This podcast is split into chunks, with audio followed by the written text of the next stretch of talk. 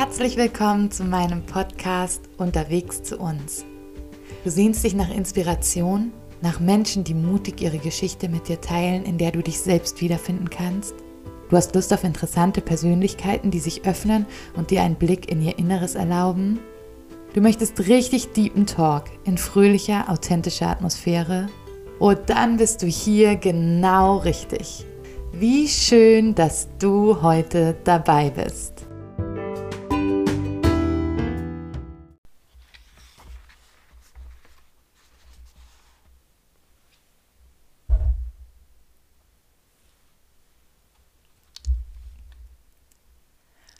Heute spreche ich mit Janet Mokoc über viele Dinge. Unter anderem sprechen wir darüber, dass irgendwann nie kommt. Und darüber schreibe ich auch in meinem Buch Weit weg zu mir zurück. Die Menschen, die sich irgendwann einmal freuen wollen, freuen sich viel zu häufig nie. Dr. Brene Brown, eine großartige Frau, die Scham, Verletzlichkeit und Freude wissenschaftlich erforscht hat, sagte einmal in einem Interview mit Oprah Winfrey, dass Freude die angsteinflößendste Emotion sei, die wir Menschen fühlen können. Denn die Freude berge eine Verwundbarkeit wie keine andere Emotion. Und aus diesem Grund würden sich viele Menschen die Freude verbieten. Sie erzählte die Geschichte von einem Mann, der seine Erwartungen immer möglichst niedrig ansetzte. Alles Gute, was ihm passierte, war dadurch nur eine positive Überraschung. Alles Schwere hatte er sowieso erwartet. Als er 40 war, starb seine Frau bei einem Autounfall. Der erste Gedanke nach dem Vermissen war, ich hätte, mehr in diese hätte mich mehr in diese Momente der Freude hineinlehnen sollen. Er realisierte, dass ihn das Verbieten der Freude und seine niedrigen Erwartungen nicht vor der Trauer beschützen konnte.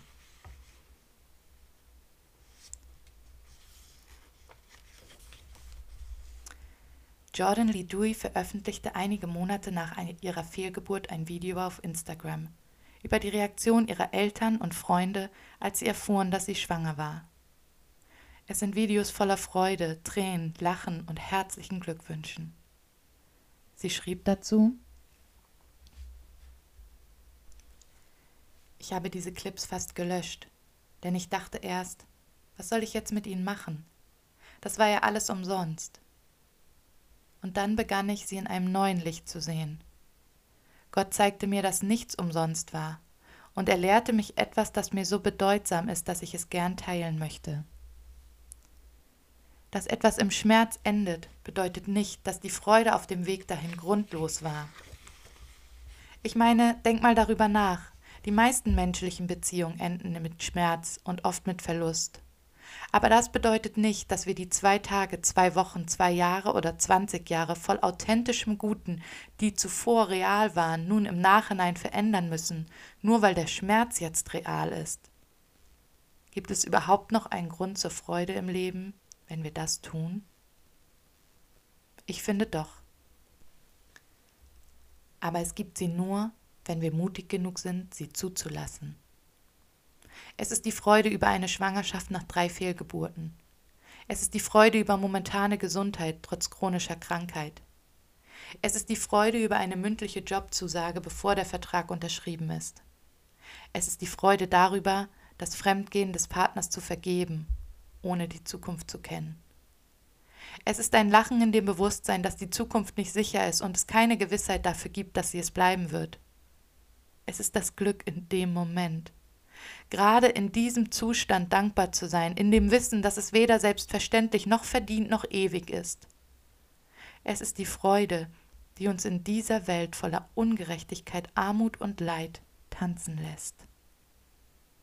Schmerz ist real, Trauer ist real, Verlust ist real. Und je größer die Freude, je höher die Erwartung, je stärker die Hoffnung, je größer das Risiko. Doch dass der Schmerz real ist, bedeutet nicht, dass es die Freude vorher nicht gewesen ist.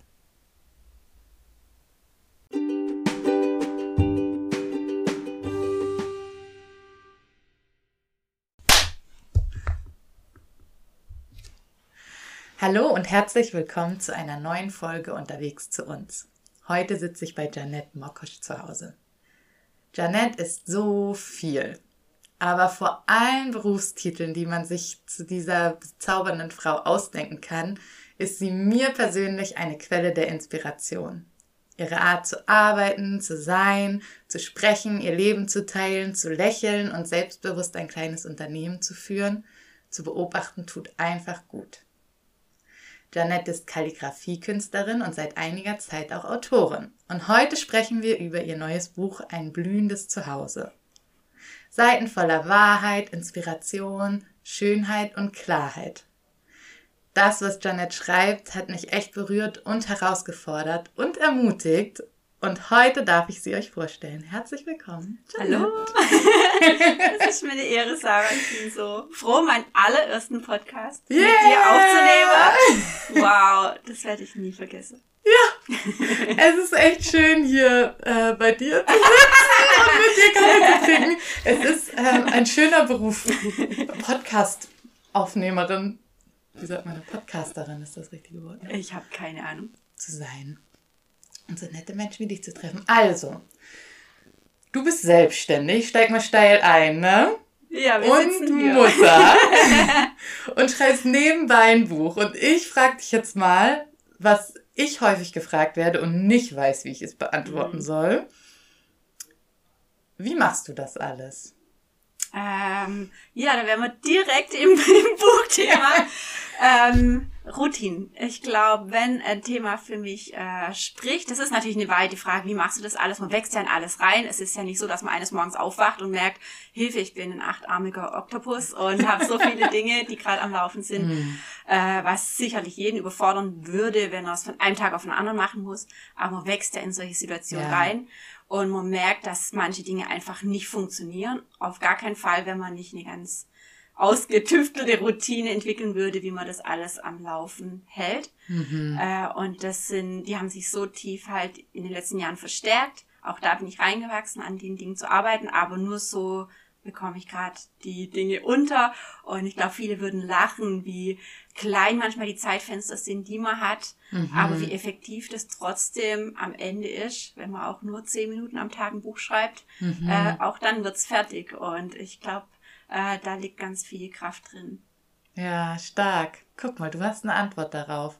Ich, äh das ist aber die voll die schwierige Frage. Ja, weil entweder man wird irgendwie so dann toll groß bewundert. Ja, und denkt es so über Menschen, das ja, alles genau. andere. Ja, so, oder ja, eigentlich das ist häufig so das, wo ich so denke, ich will niemanden jetzt irgendwie einschüchtern mit meinem Leben. Ja, ja. Ähm, ich will aber auch nicht so tun, als würde mich das alles nichts kosten. Also, oh, ähm, ne, ja. es ist ja, fällt ja nicht vom Himmel. Nein, also, es ist auch nicht nur alles ungerecht, dass es bei mir klappt und bei jemand anderem nicht. Es ist auch Arbeit, so, oder? Menge Arbeit. Also, ähm, ja, man verzichtet auf ganz viel und es wäre einfach gelogen, wenn man sagen würde, äh, man kann alles weiterhin so tun, wie man es tut äh, und gleichzeitig sich noch neue Sachen aufladen. Ich glaube, mit jeder neuen Sache, die ich in mein Leben geholt habe, musste ich was anderes gehen lassen. Und es gibt ganz, also ähm, es gibt ein paar Dinge, auf die habe ich nicht gern verzichtet. Und da weiß ich, das ist eine Season, dass das wieder mehr kommt. Mhm. Äh, wie jetzt einfach privater Austausch, Freunde besuchen, die Wochenende irgendwo einfach verbringen, wo ich mhm. einfach jetzt gerade mit Kind total viel arbeite auch. Ja. Äh, auch da habe ich, also das, ja, können wir nachher vielleicht mehr drüber mhm. erzählen, aber äh, man verzichtet auf was, definitiv. Und das wäre eine Lüge, ähm, wenn ich sagen würde, nee, nee, ich, ich mache alles und ich habe auch ganz viel Freizeit und ganz ja, viel Hobbys. Ja, ja, und, genau. Äh, nein, so waren das die ersten Jahre auf keinen Fall. Und ich merke jetzt nach sechs Jahren Selbstständigkeit kommen da auch äh, viel gesündere Muster jetzt ans Licht. Mhm. Aber das sind immer Entscheidungen, die man auch wirklich dann treffen muss. Und ja, man, man wächst auch einfach schon ein bisschen rein, oder? Ja. Also ich kann mich viel besser abgrenzen, weil ich jetzt so ein Vertrauen habe, okay, es läuft. Ja. Ich weiß dann auch ungefähr, was dann weniger läuft, wenn ich weniger mache. Ja, ja, das kann genau. man am Anfang alles nicht einschätzen. Ne? Ja. Und ich hatte ja auch mit einer Branche angefangen, was heißt Branche, aber halt äh, ich als Künstlerin zu starten, ja. da weißt du ja auch gar nicht genau, wie soll ich jetzt am Ende da richtig davon ja. leben können. Also probiert man alle tausend Sachen mhm. aus und jetzt nach ein paar Jahren weiß man natürlich, was funktioniert und was ja. nicht. Aber am Anfang machst du alles. Und äh, ja, das kann auch voll überfordern. Äh, aber ich war am Anfang auch in Teilzeit erst gestartet. Ich bin mhm. gelernte Altenpflegerin und das war ein guter Beruf, um sich stückchenweise rauszuschleichen, mhm. sage ich mal, immer weniger Prozente. Das geht ja auch nicht in jedem Beruf. Ja. Und so war es nicht so ein ganz kalter Sprung in die Selbstständigkeit. Genau, und ich habe halt immer gemerkt, jetzt kommt noch mehr dazu, noch mehr. Äh, dann habe ich noch Kurse angefangen und irgendwann habe ich gemerkt, jetzt muss ich auch eine Entscheidung für mich im Leben treffen, dass ich äh, ganz reinspringe in das, mhm. weil sonst ist die Chance auch weg. Ja. Das habe ich. Das war so ein richtiger Moment, wo ich gemerkt habe, das muss ich jetzt machen. Ja, und nicht jetzt cool. warten, ob es in zehn Jahren ein anderes Setting gibt. Ja. So. Ja. Ja, irgendwann kommt dann doch nie, ne? Ähm, ich finde es richtig cool, dass du es gemacht hast, weil tatsächlich finde, gut, vielleicht kenne ich einfach nicht genug, aber ich finde, man kann immer schnell so ins Ausland, in die USA gucken, da findet man dann viel Inspiration und so, aber es ist auch eine andere Kultur. Ja. Und ich finde so in Deutschland weibliche Unternehmerinnen zu finden, Christen noch, die tatsächlich Geld verdienen, ne? Also es gibt ja. viele nette Leute, die ja, tolle ja. Sachen machen und nichts dabei verdienen. Ja, ja. Ja, da braucht man dann vielleicht einen reichen Mann oder ganz niedrigen Lebensstandard. Ja. Ähm, ja.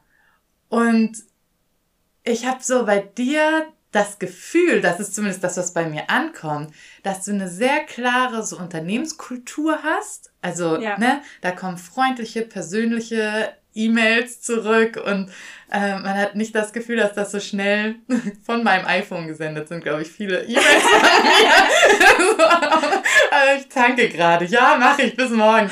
Äh, und bei dir habe ich das Gefühl, da ist so richtig so ein Herz dahinter. Aber auch ein unternehmerischer Geist. So, ich habe nicht das Gefühl, dass du dich für deine Preise schämst oder das Gefühl hast, dass Nein. du dich dafür entschuldigen müsstest. Nein, also im Gegenteil. Ich, ich mache so große Lern also man lernt ja nie aus. Ja. Aber was ich in den letzten zwei Jahren gelernt habe, auch äh, selbstbewusst zu sein gegenüber Kunden. Also mhm. auch da will ich einfach Zeugnis geben. Ich hatte in den letzten Jahren Kunden, von denen habe ich nur geträumt. Also letztes mhm. Jahr durfte ich bei Cartier arbeiten im mhm. Store und äh, Sachen beschriften, Parfümflaschen und Schmuckschatullen und unglaublich, wie aber auch die Preisverhandlungen davor waren und wie selbstbewusst man sein musste, weil die mhm. auch gesagt haben, wir haben noch andere Konkurrenten, warum sollen wir dich nehmen? Und ich ja. habe gemerkt, so, oh wow, wenn ich jetzt das Falsche sag und so. Äh, und dann selbstbewusst mhm. zu sein, ich bin was wert und wenn ihr mich nehmt, ich kann mit schwierigen Kunden arbeiten und ja. so weiter. Und man merkt, es geht jetzt weniger darum, äh, seinen Preis zu rechtfertigen, sondern welchen Mehrwert man einfach bietet. Ja. Äh, und das ist ganz oft die Persönlichkeit und so. Und ich habe gemerkt, man darf man darf einfach sagen, ich mache eine gute Arbeit, ja. äh, ohne dass es überheblich ist, sondern wenn man weiß, ich habe so viele Jahre jetzt ja.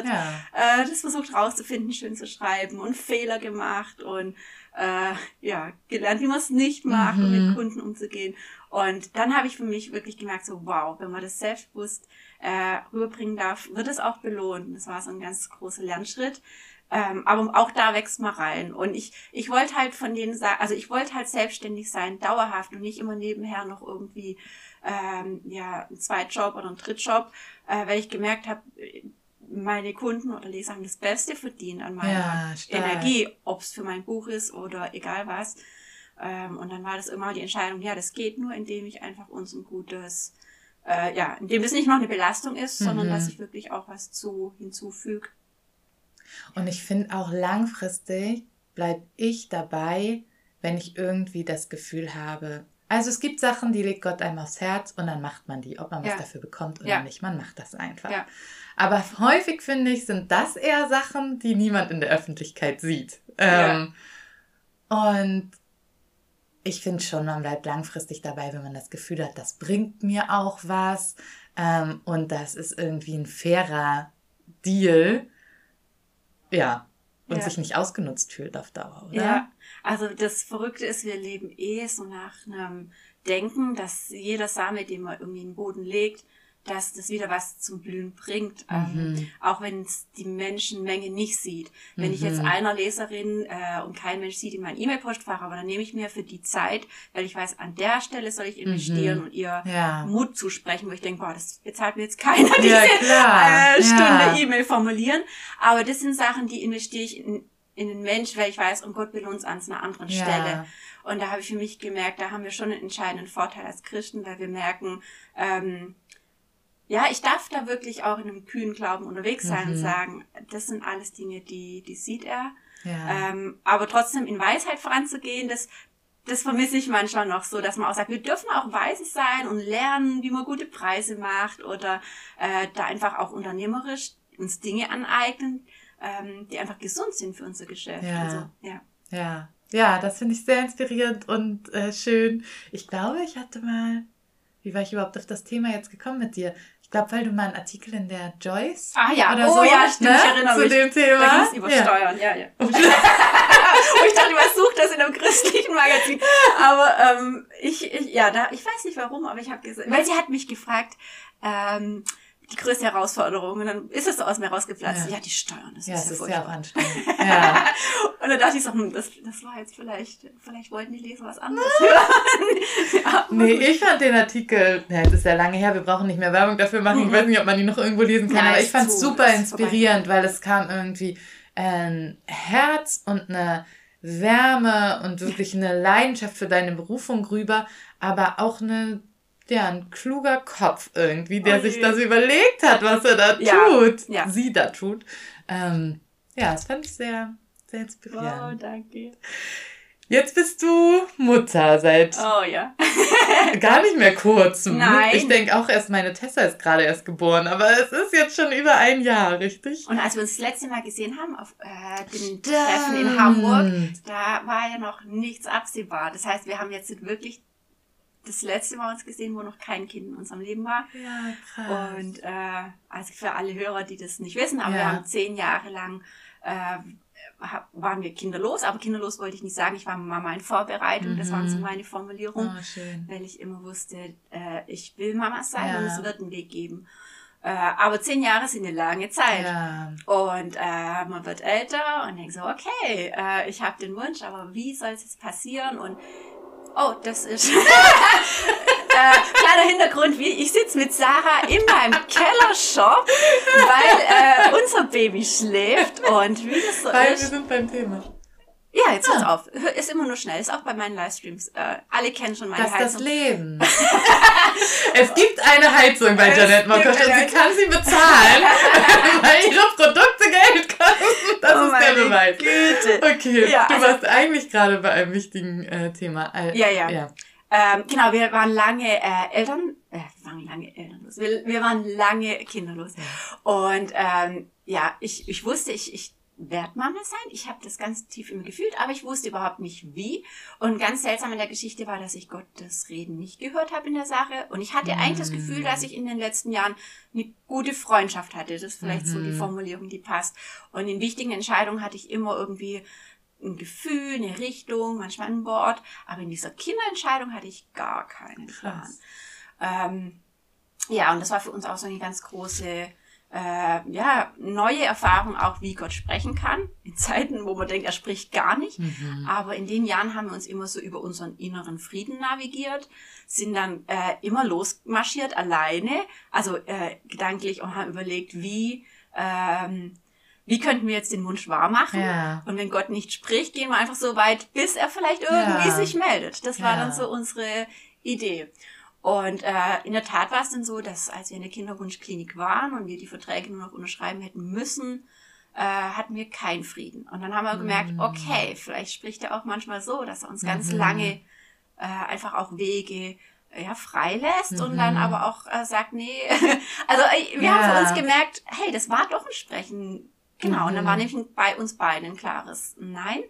Und dann haben wir uns mit dem Jugendamt in Verbindung gesetzt und dann ging alles rasend schnell und es war nur Gunst auf der Geschichte. Also Krass. ich kenne so viel Zeugnisse füllen, äh, aber es war der perfekte Zeitpunkt. Äh, und das jetzt nach zehn Jahren zu sagen, ist halt verrückt, weil Ja. wenn man in dieser Wartezeit drin ist, denkt man mal, das ist zu lang. Zehn Jahre sind richtig lang. Ja. Ja. Und jetzt ist aber alles so gut geworden. Auch vom Zeitpunkt, mein Geschäft war auf stabilen Beinen. Das ist jetzt nicht zusammengebrochen, weil ich jetzt nur noch zwei Stunden am Tag arbeite mhm. und so, äh, weil so viele Sachen sich jetzt eingespielt haben, ja. ähm, Beziehungen gefestigt sind. Man braucht ja auch ein Netzwerk und ähm, alles hat irgendwie, ja, sich jetzt richtig zu einem guten Zeitpunkt gefügt. Jetzt war ja auch noch äh, die ganze Corona-Geschichte ja, ja. das letzte Jahr, wo ich auch einfach froh war, dass ich so eine Aufgabe zu Hause als Mama hatte. Mhm. Also ich mhm. glaube, viele hatten natürlich eine ganz große Herausforderung als Familie. Ja, aber mit einem Baby war man ja eh in einer Art, oder ist man in einer Art Blase und wir waren halt in einer Doppelblase. Und das Jahr ging aber wahnsinnig schnell vorbei für uns.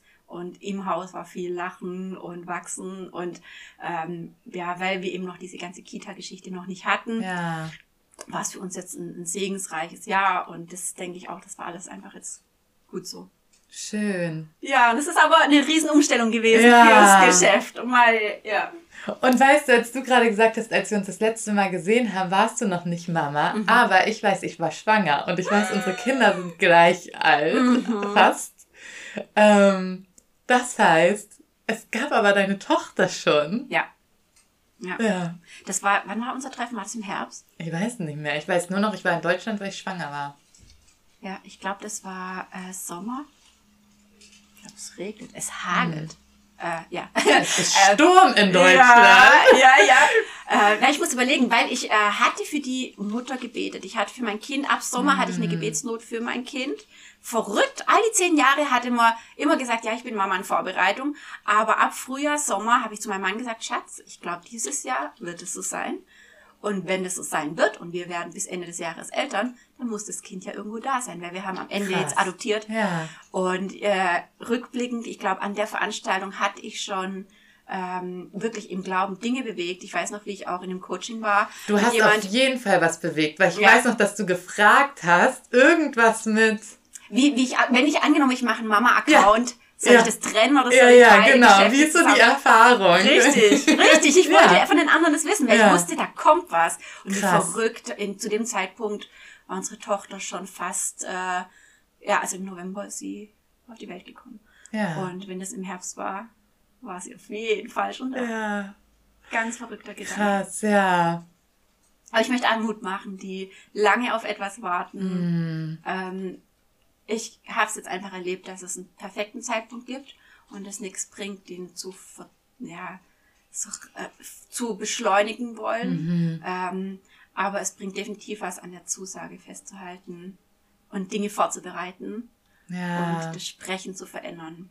Ja. Das finde ich aber auch sehr bewundernswert. Also, ne, ich kann schon auch glauben, aber ich kann auch richtig gut zweifeln.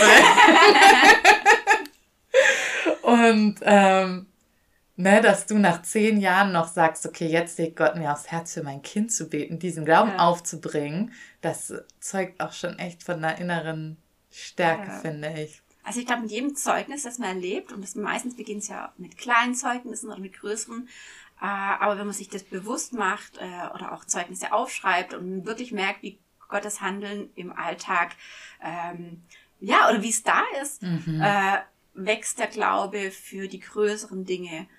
Und äh, so durfte ich das erleben. Und ich finde Zweifeln, äh, das ist im neuen Buch, habe ich das noch mit reinschleichen lassen, äh, finde ich irgendwie, ich finde es sehr charmant, dass äh, Thomas wird immer so schlecht in so ein Licht gerückt mhm. äh, von den Jüngern. Aber am Ende, äh, in der ewigen Stadt in Jerusalem, ist die Grundmauer aus einem Stein und die, der heißt Thomas. Mhm. Und ich finde es so ein schöner Gedanke, dass man vielleicht auch diese Stadt auch, dass es menschlich ist und dass auch das ein Stein ist, auf dem nachher unsere ewige Stadt gebaut wird. Äh, und ja, ich, ich glaube, das gehört, gehört ein Stück dazu. Also man kann sich nicht, dass die Gedanken kommen, das ist ja. menschlich. Aber wie weit die halt äh, ja, ihren, ihre Wurzeln schlagen ja. dürfen, das ist dann unsere Entscheidung. Ich finde das auch mit dem Zweifeln, also ich zweifle auch mittlerweile bewusst und ohne Scham. Weil ich mich da in der Bibel in ganz, ganz guter Gesellschaft finde. Also, ne, die Psalmen, alles ist voll von Gott. Warum hast du mich im Stich gelassen? Warum bist du nicht hier? Warum muss ich das erleben? Ja. Wo bist du eigentlich? Und ich merke selber, wenn ich diese Vorwürfe auch ausspreche und sie aber nicht jetzt nur meiner Freundin oder so, sondern Gott selbst sage, ja. dann lande ich meistens nicht direkt immer, aber irgendwann wieder bei und du bist immer gut zu mir gewesen. Nie hast du mich im Stich gelassen. ja, ja. Ich glaube, ja. das ist die Kommunikation und äh, egal, äh, in was für einer Situation man auch gerade steckt, äh, aber das Schlimmste, was man tun kann, ist die Kommunikation abbrechen ja, zu lassen. Genau. Und das finde ich das Tolle an David, dass er eigentlich, egal wie es ihm geht, er hat es aufgeschrieben. Und ich ja. glaube, aufschreiben ist ja nochmal eine Stufe mhm. stärker. Weil wenn ich nur einen schlechten Gedanken habe, denke ich, ja, nee, den lasse ich jetzt nicht zu. Aber er hat es aufgeschrieben ja. für die Nachwelt. Und es wurde sogar noch von Gott irgendwie inspiriert mit in die Bibel aufgenommen. Ähm, und das, das zeigt, er hat es wirklich zugelassen, hat aber kommuniziert aktiv. Mhm. Und ich glaube, das ist schon ein Schlüssel, dass wir diese Freundschaft zu Gott und ich glaube, ein guter Freund darf ja wirklich auch alles hören so. Ja. Ja. Ja, denke ich auch. Spannend, jetzt sind wir da irgendwie ja, ne? in eine andere Richtung gekommen. aber so ist es und so soll es dann auch sein. Okay, aber jetzt äh, steigen wir einfach steil ein. Du hast ein Buch geschrieben ähm, mit, ne, also man schreibt ja immer ein Buch über ein Thema aber man schreibt ja aus seiner Geschichte heraus. Ja. Und du hast auch aus deiner Geschichte ja. heraus geschrieben. Deshalb fand ich das auch ja, wichtig, da erstmal drüber zu sprechen. Also, ja. ne, dass du, wo du so herkommst und was du machst. Ähm, genau. Und dann ist ja dein Thema häufig so Berufung. Ja. Also deine eigene, aber auch andere Menschen zu ermutigen. Ich weiß das vor einer Weile irgendwann mal sowas über Ziele oder wenn man nicht mehr träumen kann oder so. Mhm. Das höre ich ganz vielen Leuten weiter. Oh, wow! ja, tatsächlich. Das ist, glaube ich, um Träume. Ähm, ja, wenn man keine Kraft mehr hat mhm. zu träumen. Mhm. Genau, und da, das hatte mich ermutigt und dann hatten irgendwie drei, vier Leute oder so mich danach irgendwie, ich weiß gar nicht, wie ich mir ein Ziel setzen kann und im Moment habe ich immer gesagt, hör dir mal das an. wow. Ja, genau. Ähm, ja, also da ne, ist so dein Thema Berufung und jetzt in deinem Buch, ich lese mal einfach ein bisschen was vor, dann sind okay. wir so drin, ne? Ja, ja. Ähm, ich lese jetzt einfach, bevor ich mir hier den Mund fusselig rede. Also, bevor wir uns aber im letzten Kapitel dieses Buches deiner Berufung widmen, einem Lieblingsthema von mir, werden wir dich und dein Zuhause beleuchten. Warum diese Reihenfolge? Vielleicht suchst du schon nach schon seit Jahren nach der großen Bestimmung, dem kühnen Traum und dem Sinn in deinem Leben und hast übersehen, dass diese großen Träume ganz klein in deinem Denken und nahen Umfeld beginnen. Dein Zuhause ist die Keimquelle für große Wundertaten. Dein Zuhause ist ein exzellentes Übungsfeld für deine Berufung. Wenn du dein Leben zu Hause im Kleinen meistern kannst, kannst du es auch draußen in der großen Welt schaffen. Das ist ein göttliches Prinzip. Gott möchte immer sehen, wie du im Kleinen und Verborgenen handelst, um dir mehr auch öffentlich anvertrauen zu können. Das schreibst du, glaube ich, schon in der Einleitung im ersten Kapitel, aber da hattest du mich auf jeden Fall. Ähm, hast du das so erlebt? Ja, definitiv.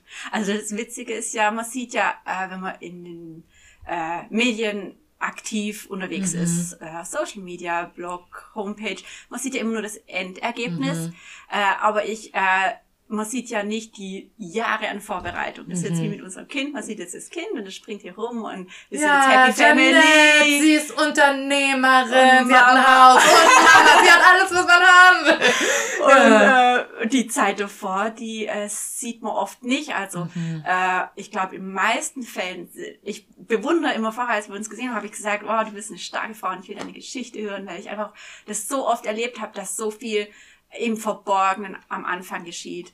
Äh, in der Zeit vor der Ehe, wie Gott einschleift ja. oder dann äh, die vielen Jahre, die keiner sieht. Und das war definitiv bei uns so, dass wir mhm. so viel erlebt haben. Äh, in der Zeit, direkt von meiner Schulzeit an ging es eigentlich los. Ähm, ich bin jetzt 36 und ich würde sagen, so ab 18, ich war in meiner Jugendzeit noch so noch Blase. Mhm. Äh, und dann kam es aber Knall auf Fall der Knall.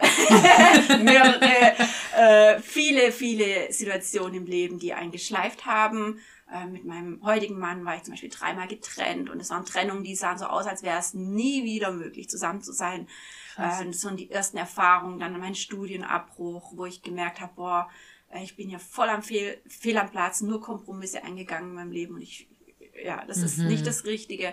Und das sind also Punkte, so Stationen, die alles andere als, hey, ich weiß, was ich werden will, ich habe eine klare Berufung und mhm. los geht's.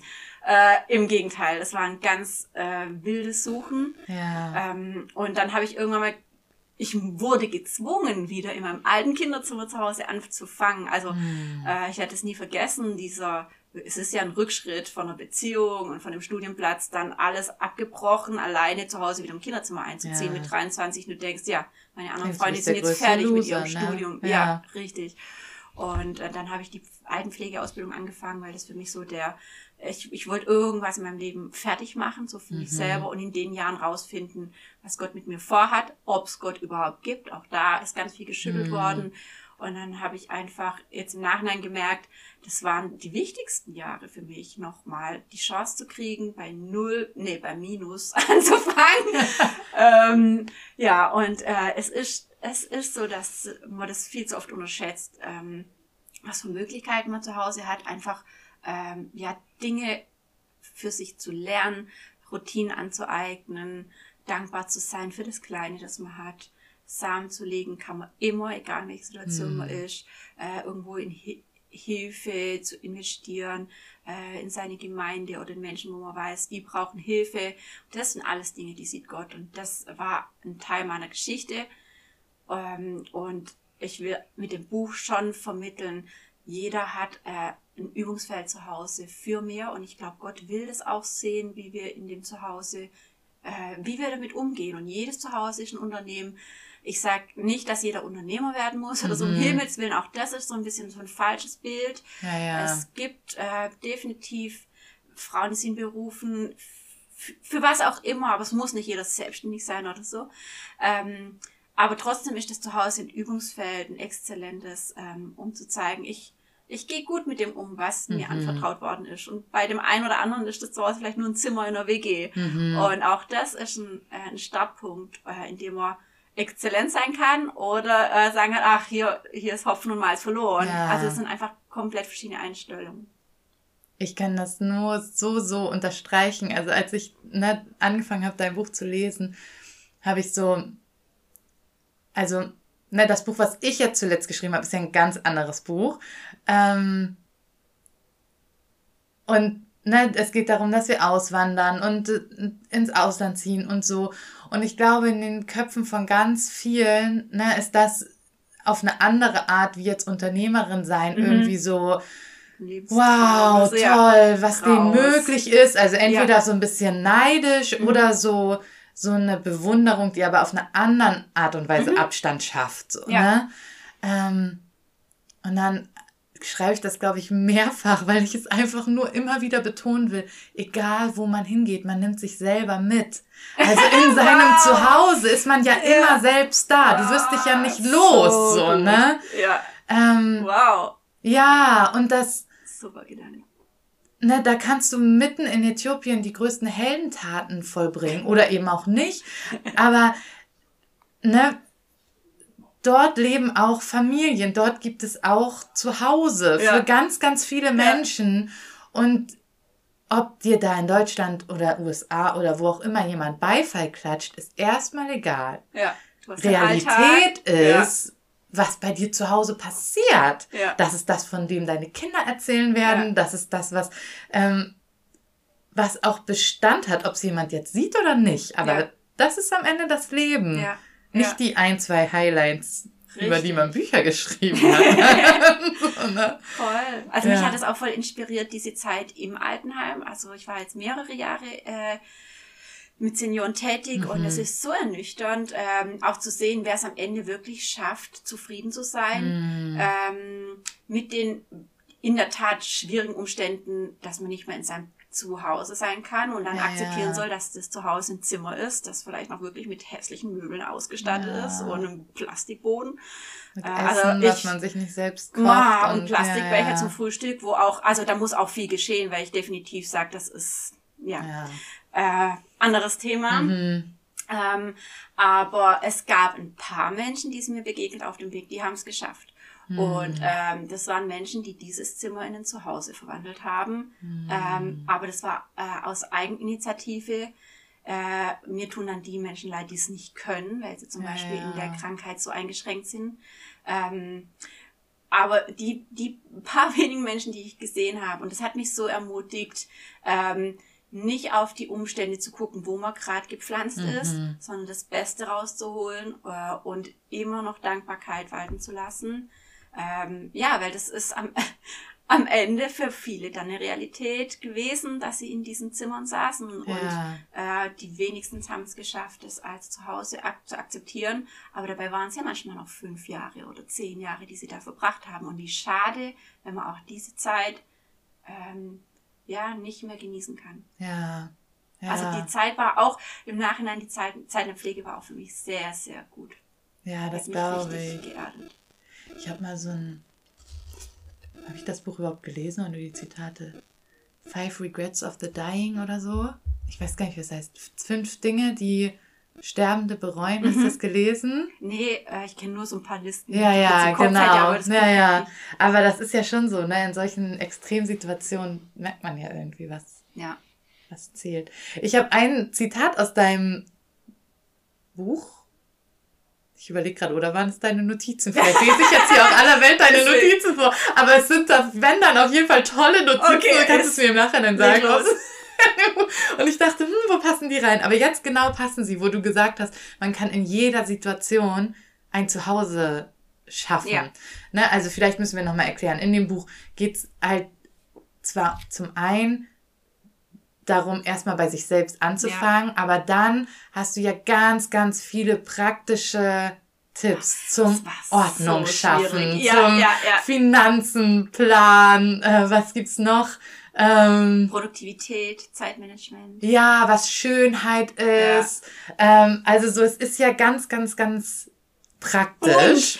Ja, es war, es war auch nicht leicht. Ähm, ich hatte noch viel mehr Punkte auf der Mhm. Liste, äh, wie Gesundheit. Ich finde auch das gehört Mm. in ein Zuhause. Und wir haben gemerkt, so, oh wow. Du kannst noch einige Bücher Mal. schreiben, Janet. Ähm, es, ja, es war in der Tat, ich hatte auch viel, also ich hatte eine Vorgabe vom Verlag, wie viele Seiten äh, Mhm. angedacht sind. Wir sind über die doppelte Menge am Ende gekommen, weil es ist, ich, ja, man muss dann immer ausholen Ja. äh, und wir mussten dann wirklich entscheiden, welche Themen kommen rein. Aber ich wollte halt, ich wollte schon, also ich mag praktisch. Ich bin so ein Ja. Mensch. Ich mag äh, ein Tutorial, wie es geht. Ja. Natürlich kann man nicht immer sagen, hey, so und so geht's, mach drei Punkte. Äh, auch das ist ein Teil äh, meines Buchs, dass man nicht in allen Dingen eine Mhm. Drei-Punkte-Checkliste geben kann und das man vielleicht gerne hätte. Aber ich mag es trotzdem gern praktisch. Und als ich dann das im Herzen gespürt habe, dass ich das Buch schreiben soll, das war auch nicht so ganz auf meinem Mist gewachsen, äh, kann ich gleich noch was dazu sagen. Aber ich wusste, okay, wenn ich das Buch rausbringe, dann will ich irgendwie was Greifbares machen, äh, an dem man sich äh, entlanghangeln kann. Man kann mit dem Kapitel anfangen, das vielleicht am meisten zu einem spricht oder dann in Not ist zu Hause.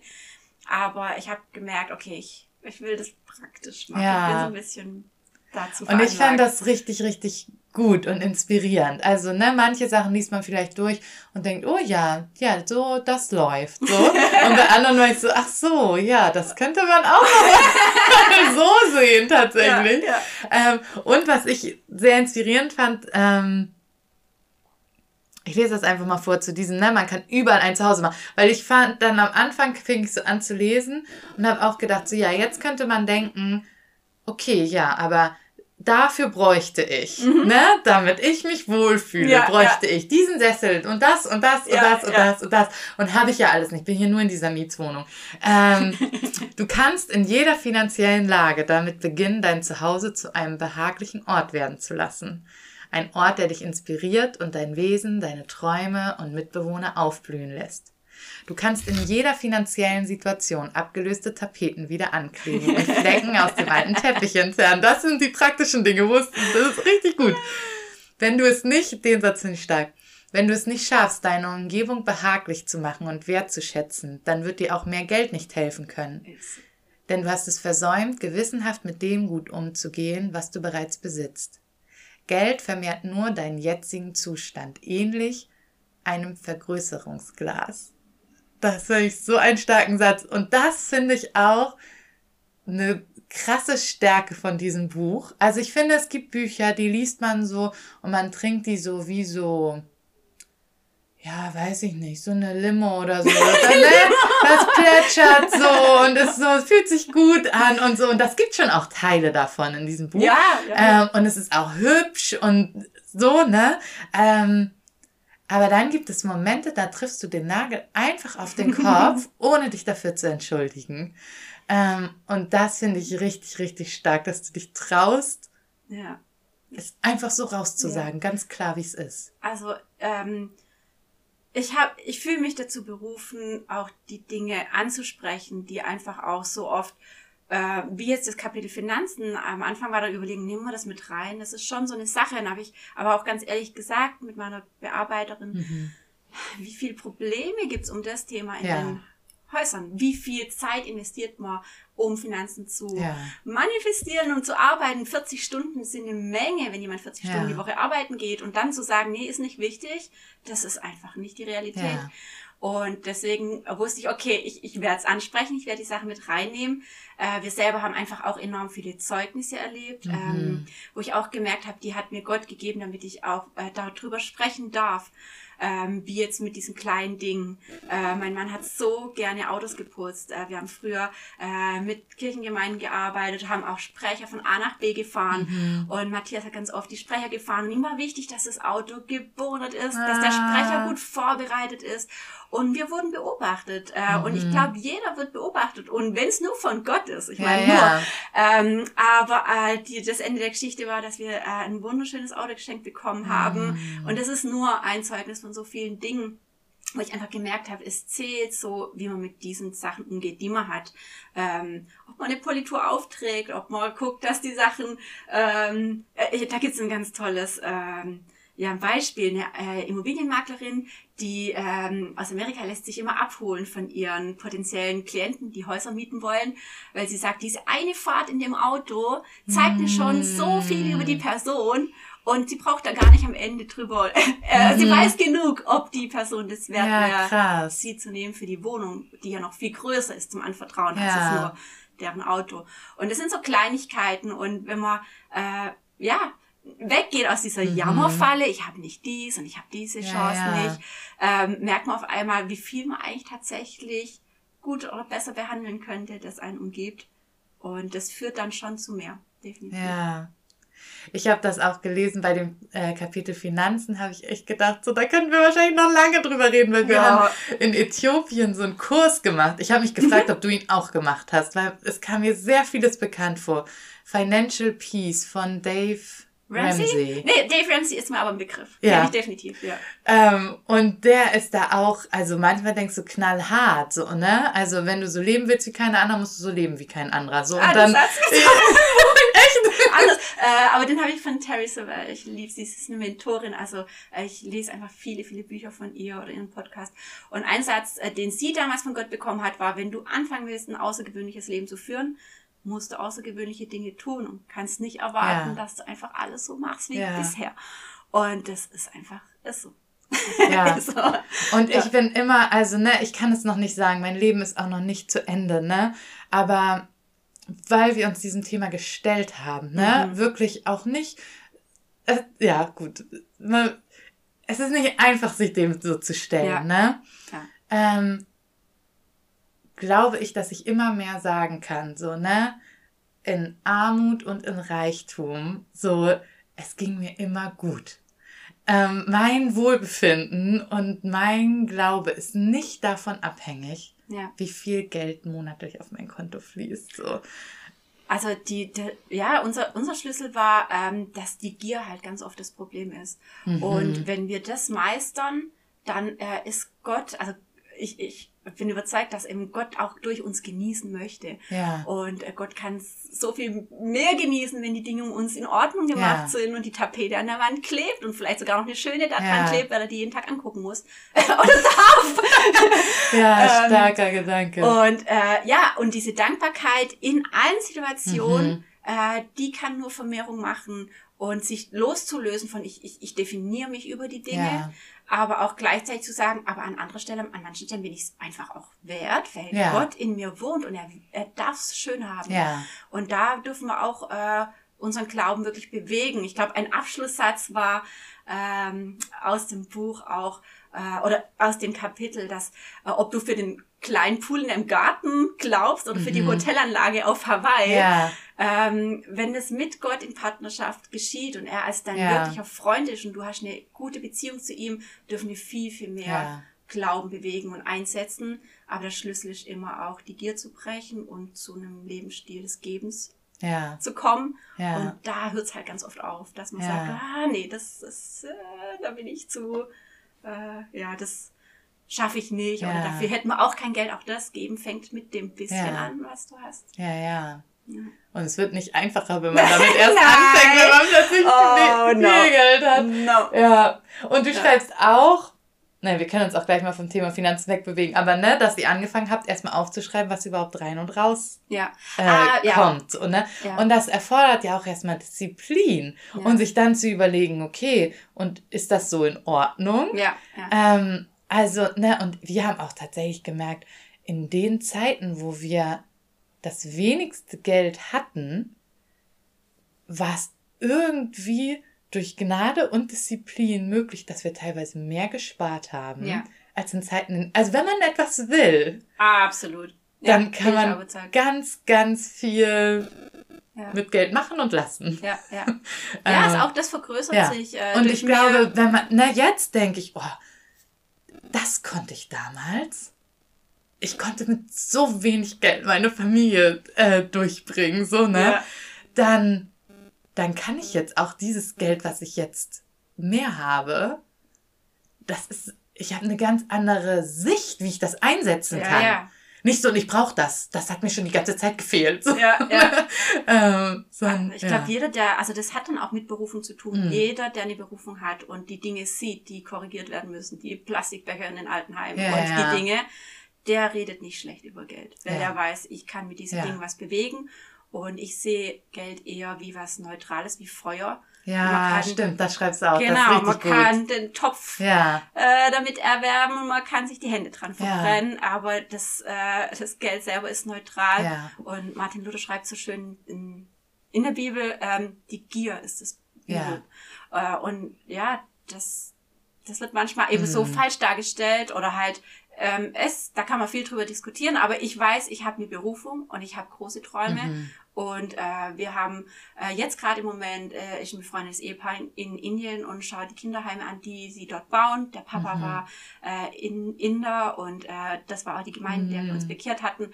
Und ich sehe diese wirklich runtergekommenen Gebäude und denke so, meine Güte, da muss was geschehen. Mhm. Weil da finden die Gottesdienste drin statt und da ist einfach kein Dach auf dem Gebäude Ja. und so. Und keiner, der diese Sachen sieht, äh, redet schlecht über Ja. Geld, weil der weiß, ja, ich will ja, da was tun. ja. Ähm, also das hat schon was mit Berufung zu tun und ich glaube, äh, vielleicht stellt man sich zuerst der Berufungsfrage und dann merkt man irgendwann mal, okay, und mit der anderen Frage habe ich dann auch kein Problem, weil ich Mm. weiß genau, äh, wofür mich Gott einsetzen möchte und für was er mich gebrauchen möchte. Ja. Stark. Oh, wir könnten, guck mal, über ein Kapitel könnten wir auch noch über Schönheit sprechen und über alles Mögliche. Oh, Aber ich so muss gut. jetzt hier mal auswählen, uh, Ja, bevor ja, unser. Tisch umkippt, was wir jetzt hier noch besprechen können. Ähm, ja, doch, wir ziehen das jetzt durch. Ist egal, wem das zu lang ist. Kann ja ausschalten. Oder der macht halt. ähm, weil du hast, wir haben über die außergewöhnlichen Menschen gesprochen, Ja, ne? Und hatten wir schon darüber gesprochen, dass manchmal Menschen einschüchtert, wenn man. Äh, nee. Äh, Ja. davor, bevor wir hier äh, los, ich glaube, Ah, ja, ja, ja, okay. Ähm, weil das hat mich auch irgendwie total ermutigt. Ähm, ich habe manchmal, ich weiß gar nicht, ob ich es wirklich gefragt wurde oder ob ich selber mit mir so streng dann ins Gericht gehe, ähm, dass ich mich gefragt habe, ja, okay, aber was sagt mein Leben oder meine Worte jetzt den ganz normalen Menschen für ihren ganz normalen Alltag, so, ne? Und du schreibst einfach ganz klar und deutlich raus, dass das Ziel nie ist, normal zu sein. Also zumindest kommt das bei mir so an, sondern wie lebe ich ein außergewöhnliches Leben oder wie wird oder wie lerne ich von außergewöhnlichen Menschen? Das ist ja eher so, ne? Aber du guckst dir nicht den Durchschnittsmenschen an, sondern du guckst dir die an, die ja irgendwie außergewöhnlich Ja. leben. So, also ich ne? möchte halt nach der Verheißung leben, ja. die Gott für uns hat. Und er hat wirklich viel für uns. Ähm, und ich möchte mich nicht mit arg viel weniger zufrieden geben, weil unsere Zeit ist wirklich kurz hier auf mhm. Erden, ist limitiert und äh, ich sag's so gern, die Ewigkeit beginnt jetzt. Also ja. oft ist man so ewigkeitsbezogen, sagt, ja, dann irgendwann mhm. mal leben wir im ewigen Jerusalem. Ähm, aber die Ewigkeit fängt ja heute an und Gott lebt auch heute jetzt schon ja. in uns und möchte das Leben einfach zum Blühen bringen, in die ja. Fülle. Und das ist außergewöhnlich, wenn man heutzutage glücklich ist und morgens mhm. aufwacht und fröhlich ist. Ja. Also auch da ist einfach die Definition, was ist Fülle ja, ja. und was ist außergewöhnlich. Und ich glaube, wir sind schon außergewöhnlich, wenn wir durch die Krise gerade draußen in der mhm. Gesellschaft sagen können, nee, wir hatten ein gutes letztes Jahr. Äh, das war außergewöhnlich für uns. Und ähm, ja, ich, ich möchte schon rauskommen. Also ich, ich glaube, in Jesus dürfen wir außergewöhnlich von mhm. uns denken, weil wirklich was in uns lebt, das so viel mehr ist und Schönheit hervorbringen möchte, in egal welchen Umständen. Aber wir dürfen das schon auch erwarten, dass äh, da mehr auf uns mhm. wartet. Ja, ich finde das mega, mega stark, weil ich finde, wenn man sich außergewöhnliche Menschen anguckt, so erstmal auf, Mensch, auf einer menschlichen Ebene, dann sieht man immer halt das Außen von denen. Was die tun, was die ja. leisten, wie die sich kleiden und so. Aber du guckst dir in dem Buch nach innen ja, in ja. das Zuhause, in das Herz, in die Routine, in den ja, Alltag, ne? Ähm, und ich glaube schon, dass das auch das ist, was die Menschen aus einer göttlichen Sicht auf jeden Fall außergewöhnlich ja. macht. Der Rest ne? kommt dann. Ja. Also zum Beispiel Kleidung war so ein Punkt. Wir lieben schöne Dinge, definitiv. Mhm. Aber jetzt auch bei unserer Tochter.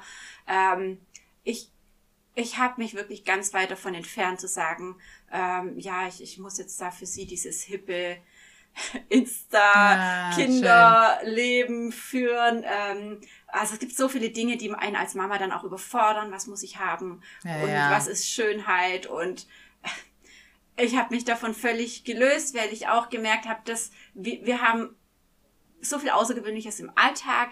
Ähm, ja, über was definiere ich mich? Das sind dann schon so mhm. die Fragen.